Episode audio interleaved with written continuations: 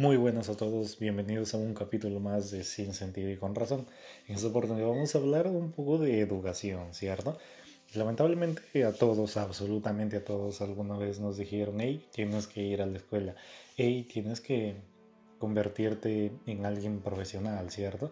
Y ojo, yo no estoy en desacuerdo de que tú cambies tu vida, cambies, cambies tu mundo que viene atrás de ti, no cambies tu mundo a futuro que serían tus hijos, tu descendencia, ¿no? Pero el detalle es que, no sé si se han dado cuenta, que absolutamente todo lo que, o a todo lo que nos lleva este sistema es literalmente solo ser un buen empleado. La pregunta que les hago es, ¿quién de ustedes les gustaría ser un buen empleado? Yo creo que nadie. Creo que todos en realidad soñamos alguna vez en la vida en que queremos cambiar nuestro mundo, ¿no? En el cual tú no te limites por, qué sé yo, por poder salir a comprarte un buen plato de comida o que no te limites al momento de salir de vacaciones con con tu familia. Y eso creo que no lo vas a conseguir. Bueno, en todo caso los que lo consiguen serían muy pocos, eh, siendo un, empleado.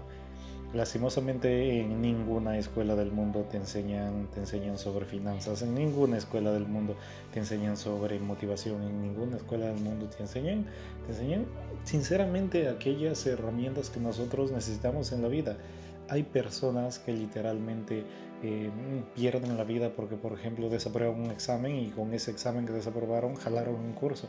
Entonces imagínense qué es lo que estamos haciendo mal. Es precisamente el sistema en el que nosotros estudiamos actualmente.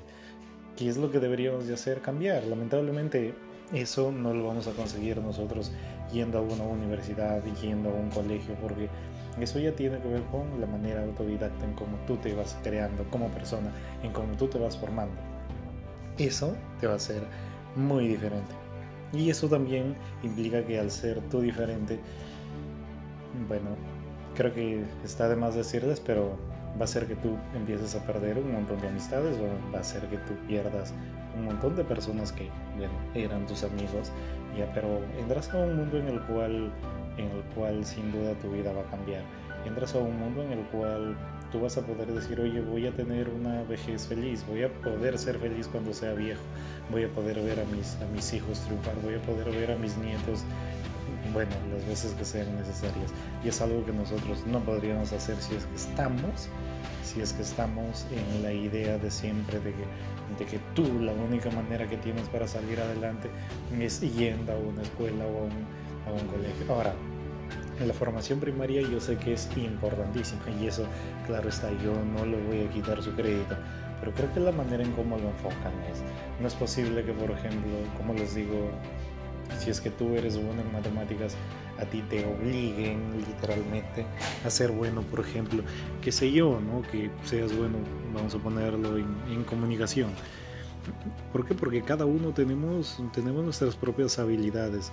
Yo les aseguro que cada uno, si es que a cada uno de nosotros nos dieran la potestad de elegir y de ser y de seguir desde muy pequeños lo que realmente nos apasiona, este mundo sin duda estaría lleno de un montón de personas que son brillantes en muchísimas áreas. Lastimosamente, desde que eres muy, muy, muy chiquitito, te quitan esas alas, te quitan, te quitan las ganas de triunfar.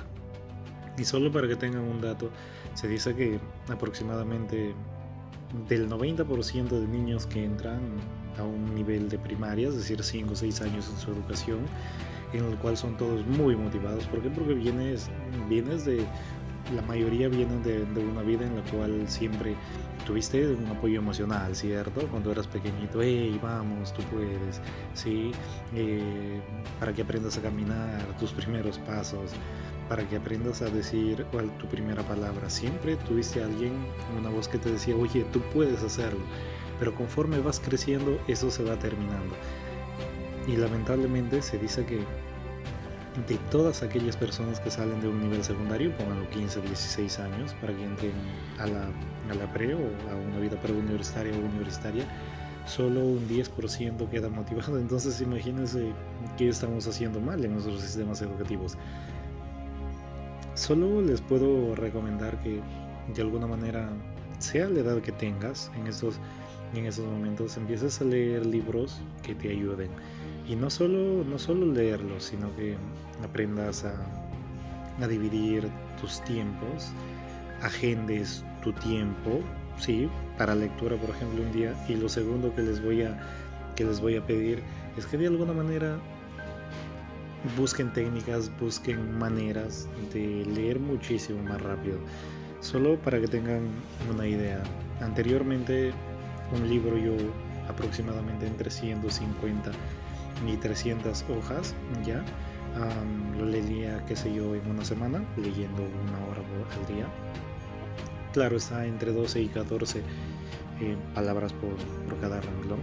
Pero lo que voy es a lo, siguiente, que eso, ese tiempo de ahí tú te podrías ahorrar muchísimo si es que tú aprendes técnicas de lectura.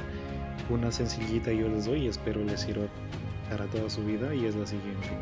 Lamentablemente a nosotros nos quitaron nuestro dedito, no sé si se acuerdan cuando ustedes empezaron a, a, leer, ¿ya? De tu maestra, cuando eras muy pequeño te decía, eh, Jaimito, por ejemplo, lee, ¿no? Y tú con tu dedito ibas siguiendo, ¿sí? Tu vista iba siguiendo a tu dedo. Cuando tú empiezas a ser muchísimo más grande ya te quitan eso y es algo que no, nunca debimos de perder. Aunque no lo crean, quiero que hagan, bueno, eso lo aprendí de Jim Quip, imagino que muchos de ustedes o algunos de ustedes este, lo conocen y si es que no lo conocen por favor búsquenlo Jim Quick eh, el señor aprende, bueno, enseña, tiene dos cursos que me encantan mucho, el primero es de super lectura y el otro es de super memoria, si mal no recuerdo. Y aprendí muchísimo de los dos, pero hablando exclusivamente de, de super lectura, él habla, él habla de que, por ejemplo, tú debes de, de seguir con tu dedito siempre. Es más, lo, otro es que, por ejemplo, para que tú empieces a tener una lectura muchísimo más veloz, lee con tu ritmo, guiándote con tu dedo, ya por cuatro minutos. Imagínate que sé, no sé cuántos renglones tú vayas a leer, ya, pero pon una marca al inicio, pon una marca al final. Luego de haber leído cuatro minutos, la manera en que tú lees, intenta leer esa misma cantidad, pero en tres minutos. Luego, esa misma cantidad en dos minutos, es decir, bajarle el tiempo a la mitad. Y finalmente intenta leer nuevamente esa misma cantidad que tú has leído en un minuto. ¿Qué vas a lograr con eso? Lo primero es que de alguna manera las primeras veces tú vas a sentir que va muchísimo más rápido, es decir, no vas a entender nada. Pero después vas a darte cuenta que poco a poco tú vas a empezar a tener una, una lectura muchísimo más veloz. Sí, y eso es algo que sin duda me gustaría que lo practiquen y, créanme que luego cuando ustedes de que pasen el, este ejercicio del 4-3-2-1 vuelvan a leer de manera normal, se van a dar cuenta que sin duda su, su velocidad de lectura ha crecido y su velocidad de comprensión también. ¿Qué pasa respecto a la subvocalización? Que es esa vocecita que nosotros tenemos dentro de nuestro cerebro, ¿cierto? Bueno, la subvocalización también la podemos erradicar y básicamente es leyendo muchísimo más rápido. Cuando ustedes lleguen a, a leer 600, 700 palabras por minuto y que es posible, si ustedes dicen que es imposible, bueno, pues creo que mientras no lo intenten, para ustedes va a seguir siendo imposible, se van a dar cuenta que, que esa voz que ustedes tienen no va, no a poder seguir. Ustedes van a leer tan rápido que simplemente esa voz no las va a poder seguir. Entonces, ¿por qué no hacer eso también? Y el tercer tip que les doy, que también, como les digo, esto lo atribuyo al señor Jim Quick, es que él te dice que, por ejemplo, luego tú practiques también o intentes del inicio del renglón del lado izquierdo separes por ejemplo una pulgada, es decir 2.5 centímetros más o menos a la derecha y del lado derecho de tu, texto separes 2.5 de donde termina, claro está, separes 2.5 centímetros a la izquierda. En ese, en ese rango tu dedo debe de moverse, ¿sí? ¿Por qué? Porque tú tienes que también activar tu visión periférica. Créanme que al inicio va a ser un poco incómodo, pero después yo les aseguro sinceramente que si ustedes solo hacen esto una semana, ya eh, una hora, póngalo media hora al día. Yo les aseguro que ustedes van a incrementar considerablemente su velocidad de lectura. Eso, eso lo aprendí de él y me encantaría que ustedes también lo aprendan. ¿Por Porque es algo, es algo que sinceramente me ha cambiado la vida. Bueno, sin ninguna otra, otra palabra más que decirles, gracias por escuchar, gracias por estar ahí y será una nueva oportunidad, una nueva una, nueva enseñanza que quizá yo les pueda transmitir y será, en este caso hasta mañana. Bye bye y cuídense.